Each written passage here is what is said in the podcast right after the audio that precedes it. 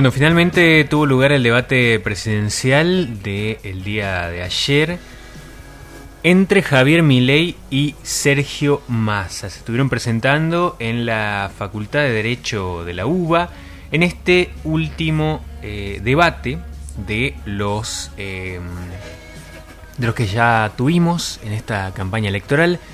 Pasó el debate mm, de las primarias abiertas, simultáneas y obligatorias, pasó el debate de, em, de cara a la, a la primera vuelta también, que tuvimos aquí en Santiago, que tuvimos en la Facultad de Derecho y se volvió a repetir el escenario en el día de ayer. Comenzó a las 9 de la noche, se extendió hasta las 23 y ahí el candidato de Unión por la Patria, Sergio Massa, y el candidato de la Libertad Avanza, Javier Milei, expusieron algunas de sus propuestas. Vamos a escuchar cómo se presentaban anoche, cómo se presentaba Sergio Massa en ese primer minuto que tenían eh, frente a la audiencia. Tiene la palabra Sergio Massa. Muy buenas noches. Hoy es una de las noches más importantes de nuestros 40 años de democracia. Hoy y el domingo 19 de noviembre vamos a decidir quién de los dos va a ser el presidente de los argentinos. Tenemos por delante la responsabilidad de decidir quién va a cuidar nuestra salud, nuestra seguridad, quién va a cuidar nuestro trabajo y nuestra educación. Tenemos por delante la responsabilidad de decidir cómo construimos la Argentina de los próximos cuatro años. Vengo a plantear un gran cambio para la Argentina que es la construcción de un gran acuerdo con políticas de Estado, con diálogo y consensos, pero sobre todas las cosas con el respeto a los que piensan distinto. Tenemos el desafío por delante de definir los próximos cuatro años de quién va a representar a la Argentina frente al mundo y quién va a cuidar a nuestras madres y a nuestros hijos. Bueno, así se presentaba eh, Sergio Massa y vamos a escuchar ahora cómo se presentaba Javier Milei en este primer minuto que tenían ante sus audiencias. Buenas noches, soy Javier Milei, soy economista, liberal libertario, soy especialista en temas de crecimiento económico con y sin dinero. Por lo tanto, sé cómo hacer crecer a una economía, sé cómo crear puestos de trabajo, puestos de trabajo de calidad con buenas remuneraciones sé cómo terminar con la pobreza, sé cómo terminar con la indigencia y sobre todas las cosas, sé cómo exterminar de una vez por todas el cáncer de la inflación. Al mismo tiempo, mi compañera Victoria Villarruel es especialista en temas de seguridad y defensa. Por lo tanto, somos la fórmula ideal para terminar con los problemas que hoy aquejan a la Argentina, que tiene que ver con el estancamiento, con la inflación y con la inseguridad. Pero es bueno que tengan conciencia que es imposible cambiar la realidad haciendo las mismas cosas, porque una Argentina distinta es imposible con los mismos de siempre. Bueno, ahí utilizando nuevamente su eslogan de una Argentina solo es posible eh, si no están los lo mismos de siempre, como destacando esto, eh, se pudo ver en la conformación de este debate, en la estructura por lo menos, en la intención de ir a encararlo, eh, que Massa tuvo ahí como la iniciativa, fue primero a buscar a Javier Milei a través de preguntas, sobre todo en el bloque económico, donde podía salir más perjudicado el ministro de Economía, decidió plantear la discusión en términos de preguntas-respuestas, ¿no? En esto de por sí o por no, Javier, decime qué vas a hacer con el Banco Central, qué vas a hacer con la educación, qué vas a hacer con un montón de cosas que durante la campaña Javier Milei estuvo diciendo que iba a eliminar ministerios, el CONICET, eh, arancelar las universidades, arancelar la, la salud, muchas de estas cosas que se fueron suavizando en este tramo final del balotaje para intentar ampliar su techo electoral, ¿no? para tratar de sumar nuevos eh, votos, pero las entrevistas están grabadas, las cosas están dichas y eso utilizó Sergio Massa a su favor, sobre todo cuando estuvieron hablando de las universidades públicas, que terminó pasando esto.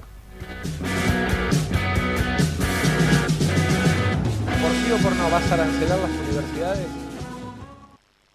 Digo, vos porque crees que digamos es gratis y nada es gratis. ¿Vas a arancelar sí o Lo, no? Yo lo que te digo es, ¿Vas a no la- arancelar a ver, sí o no? Contale a los no, argentinos. A ver, porque yo hablo de reforma de primera, segunda y tercera generación. Vos traes una reforma de tercera generación a una de primera. ¿Vas a arancelar Entonces, sí o no no? de corto plazo, no. ¿Y sabés qué? En el corto Y- plazo no, y en el largo no. plazo- ¿Y sabés Por qué? favor, y de Sergio largo Massa, plazo no se le va a dar los recursos a la gente. ¿Sabés para qué? Para que, digamos, pueda elegir a la, institución a la cual quiere asistir. ¿Sí? En lugar de favorecer a la oferta y los curros de la política. Pero además, qué interesante, porque están los videos de cuando vos eras joven y la querías arancelar. Digamos, che, que, que los brasileños te pasen esa data. Búsquenlos en Google. Yo lo que le quiero decir es que el señor va a arancelar la universidad. A cada mamá y a cada papá que tiene a su hijo en la universidad, la Universidad de San Juan hizo el cálculo. 270 mil pesos por mes le va a costar la idea de este señor. Bueno, ahí un poco que eh, se generó una instancia en ese primer bloque en donde Sergio Massa arrinconaba a Javier Milei, lo obligaba a utilizar su tiempo para explicarse a sí mismo en esas contradicciones que había en las entrevistas que había dado en su, su paso por, algunos canales de televisión. Eh, lo obligaba a explicarse a sí mismo y perdía tiempo para explicar sus propuestas en, esa, en esas respuestas y después lo que hacía Sergio Massa era eh, utilizar el tiempo que le quedaba para cerrar un poco de lo que había pasado mm, hace un momento como eh, una explicación de lo que había intentado decir Javier Milei. Esa fue la estrategia del candidato de Unión por la Patria para ese primer bloque, eh, poner a Javier Milei en una instancia en donde tenga que responder más que preguntar, porque volvemos a, a decir, se trataba del primer tópico que era economía, donde eh, Sergio Massa podía salir más perjudicado y lo usó a su favor para, bueno, poner contra las cuerdas a Milei, un Milei que se vio eh, un poco más eh, nervioso, un poco más disperso por ahí en sus, en sus respuestas y en sus maneras de encargar, encarar la conversación, también mostrando un desconocimiento de la, de la estructura del Estado, como cuando, por ejemplo, Sergio Massa le preguntó sobre la GDE, que es la gestión docu- documental electrónica por donde se realizan eh, los trámites del, del sector público nacional, del, del Estado. Eh, mostró un desconocimiento ahí, mostró un desconocimiento también en cuanto a, a comercio exterior, sobre la manera en la que, que los países regulan el comercio exterior. Bueno, se, se planteó toda esta discusión alrededor de la lógica planteada por Massa y en el segundo bloque Massa se corrió un poco de esa posición de eh, arrinconar a Milei con las preguntas y se puso en un lugar más eh, propositivo con eh, algunas propu- propuestas que aparecieron, incluso el propio Javier Milei reconociendo lo que había sido la gestión de seguridad de Massa en, en Tigre. Y bueno, y ahí hablando de, de tantas cosas, apareció el tema de eh, Malvinas. Eh, Massa trajo a colación algo que había dicho Javier Milei en algún momento, de que su ídola era Margaret Thatcher, la eh, ex primer ministro de, mm, Reino Unido cuando fue la guerra de Malvinas. Ella estaba a cargo de la gestión de, de ese país y fue la encargada de, eh, bueno, eh, ejecutar las órdenes que terminaron con la vida de muchos soldados argentinos. Entonces, esto pasaba ayer en relación a eso. Dijiste que Margaret Thatcher era tu ídola y que las Malvinas tenían el derecho a autodeterminación de los Kelpers. Le invito a la gente a que lo busque en Google, eh, porque me parece que vino a desmentirse de, de lo que dijo durante toda la campaña. Por eso la gente te tiene miedo. Y sabes una cosa, tenés que decir claramente, Thatcher es tu ídola, los Kelpers tienen derecho a la autodeterminación, ¿sí o no? De vuelta, yo no contesto por sí o por no lo que vos plantees. Yo lo que señalo es que en la historia de la humanidad ha habido grandes líderes. Digamos, la señora Thatcher fue, así como lo fue Reagan, como lo fue Churchill y como otros, o como De Gaulle, o como otras personas que a lo largo de la historia han tenido un rol significativo. Digamos, lo que pasa es que yo entiendo, Thatcher tuvo un rol significativo en la caída del muro del Berlín, que parece que a vos te molesta que se haya caído y aplastado a la izquierda. Entonces ese es tu problema. Primero, Thatcher es una enemiga de la Argentina, ayer, hoy y siempre. Y nuestros héroes son absolutamente innegociables por más que para vos sea una figura Thatcher, para mí no lo es.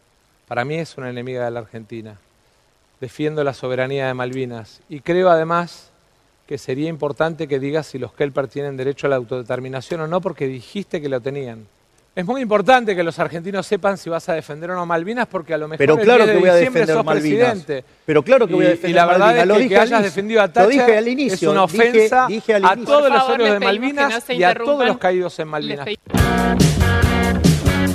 Bueno, eso era lo que también estaba dentro de la discusión. Le preguntaba más a Milei, y bueno, si seguía pensando lo mismo de Thatcher. Dijo es enemiga de nuestro país.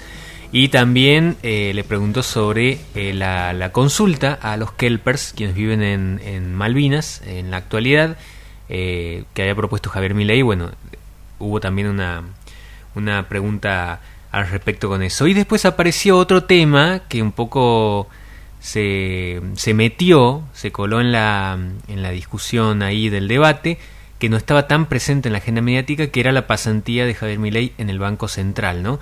Pasó algo ayer, que es que Sergio Massa dijo durante mm, eh, en, muchas de sus intervenciones, le digo a la gente que vaya a googlear, le pido a la gente que vaya a googlear para eh, bueno buscar lo que era la plataforma electoral de la Libertad Avanza. Se cayó la web de la Libertad Avanza ayer, anoche, después de, de esas solicitudes de masa para ir a buscar la plataforma electoral. Y una de las cosas más buscadas en Google en ese momento fueron eh, la palabra Thatcher y la palabra, eh, aparecía la palabra plagio también, en relación a otra acusación que aparecía de, eh, que publicó el diario Perfil en algún momento una investigación sobre eh, algunos capítulos de los libros de Milley que estaban denunciados por plagio, por robar a otros escritores, eso también fue lo más buscado, y otras de las palabras claves que aparecieron en el debate. Y una de las que apareció fue esto de la pasantía de Javier Milei en el Banco Central en algún momento de su, de su juventud, que eh, lo mencionó Sergio Massa de esta manera. Javier, si tenés alguna prueba de algún delito que yo haya cometido, el lunes te espero en tribunales. Y si no, retrátate. Porque me parece que lo que no podés caer es en la chicana berreta que te contagiaron tus nuevos socios, que te abandonaron hoy. Mirá, la verdad ¿Tenés que vos- pruebas? no, la verdad que vos sos ¿Tenés parte, algún delito para denunciar? No, la verdad es que vos sos Entonces- parte, vos sos entonces parte, vos sos parte del gobierno más ladrón de la historia, por lo tanto, Re- o sea, y sos parte de eso. ¿Qué Javier, querés que te diga? retractate, Ustedes tienen o- un montón de causas. Por favor, Porque vas a caer en el por incumplimiento favor. de los deberes de funcionario público, porque si conoces un delito lo tenés que Por favor, denunciar. candidatos, con Estás respeto. violando la ley. Bueno, quizás vos estás mirando a otro lado con el espacio político al que perteneces. Javier, esto es el 10 de diciembre, vos o yo. No vine a discutir ni a Macri, ni a Cristina, ni el pasado. Vos o yo. Y los argentinos lo que tienen que elegir es quién tiene la templanza, la capacidad, el equilibrio mental, el contacto con la realidad como para poder llevar adelante la Argentina. ¿Acaso vos lo tenés? Hagamos el psicotécnico los dos que te negaste. No, yo no Te me negué, negaste, yo, yo dijiste dije que que, estaba dispuesto a hacerlo. Te negaste, preferiste. Pero ¿cómo me voy a negar a hacerlo si cada vez que entré en una empresa lo la tuve que hacer? Vos a- que viviste siempre el Estado no lo hiciste nunca. Javier, si vos trabajaste en el Banco Central, ¿vos trabajaste en el Banco Central, sí o no? Sí, hice una pasantía, para eso no hubo que hacer ¿Y por qué no te la renovaron? ¿Qué tiene que ver, digamos? O sea, yo ¿Por me qué no te la cosas. renovaron? Contale a la gente, Javier, ¿por qué no te la renovaron? Digo, digamos, este era un Es muy importante porque es parte de esta discusión respecto de el psicotécnico. ¿Por qué no te la renovaron? Contale a la gente. Digo, quizás vos tampoco la Porque pasado entiendo si que estés eso. enojado con el Banco Central No y hables de destruirlo, Central por eso. porque en realidad en algún momento te sentiste rechazado. No se trata de sentirse rechazado y atacar lo que a uno lo rechaza, se trata de ir al abrazo de lo que a uno lo rechaza. Bueno, apareció esta palabra, ¿no? El llamado examen psicotécnico que se realiza para eh, medir lo que es la salud del paciente, tanto física como eh, psicológica, por lo general. Eh, y mencionaba, traía a colación Sergio Massa mm, esta pasantía en el Banco Central, que después salieron personas como Ramiro Marra a decir que había sido un carpetazo de parte de Sergio Massa al mencionar en el debate. La realidad es que esto se publicó, esta mención a la pasantía en el Banco Central, en el libro El Loco de Juan Luis González, que eh, escribió una biografía sobre Javier Milei y que ahí rescató este episodio. También lo mencionaron periodistas como María O'Donnell, eh, pero nunca había tenido mucha presencia en la escena mediática. Lo que pasó ayer fue que después del debate, por supuesto, esto se convirtió en un trending topic a nivel eh, viral. eh, en internet y, empezaron a aparecer, bueno, algunas eh, preguntas en relación a por qué no había continuado esta, mm, esta pasantía de Milei en el Banco Central. Eh, lo que dicen periodistas como María O'Donnell es que hay un sumario, existe un sumario que se hizo en el Banco Central a partir de lo que había sido esta incapacidad de Javier Milei para continuar con su pasantía en el Banco Central. Eso em, tiene un pedido de acceso a la información pública de parte de algunas personas, así que hay ahí una posibilidad en algunos de que pueda publicarse en algún momento esa, ese, ese examen, esa, ese sumario, porque bueno, el ser el Banco Central una institución eh, pública, tiene que eh, publicar la información eh, de todas las cuestiones que se realizan ahí y estaba ese pedido ahí en trámite.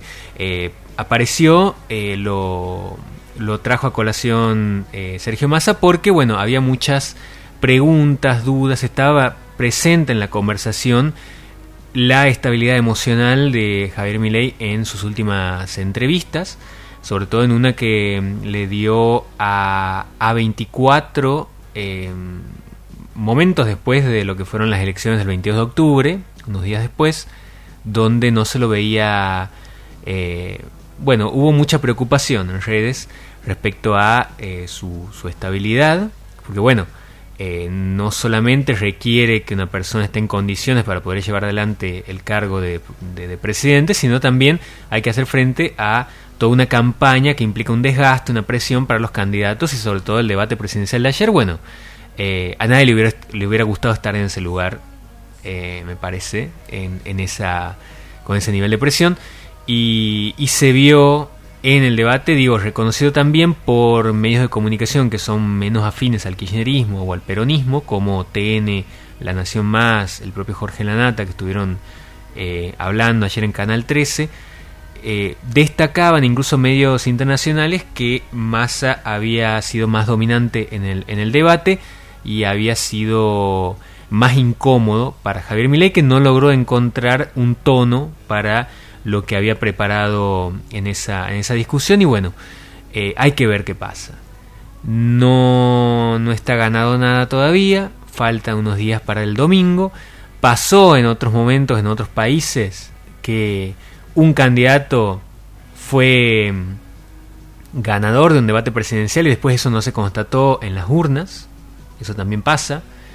Eh, la victoria de Sergio Massa no despeja algunos fantasmas y algunas cosas alrededor de eh, lo electoral, que bueno, todavía tiene a un 8% del electorado sin saber a quién va a votar, aunque ya están definidas ahí eh, algunas posiciones y alguna, algunos votos para, para el domingo 19. Así que bueno, esto fue un poco de lo que nos dejó el debate presidencial. Por supuesto que va a haber mucha tela para cortar de eso durante la semana, análisis que vayan surgiendo, declaraciones posteriores de los candidatos en relación a lo que dejó esa noche y eh, nosotros por supuesto desde aquí, desde Radio Universidad, cuando llegue el día de la votación vamos a estar cubriendo también y siguiendo eh, de cerca todos los resultados.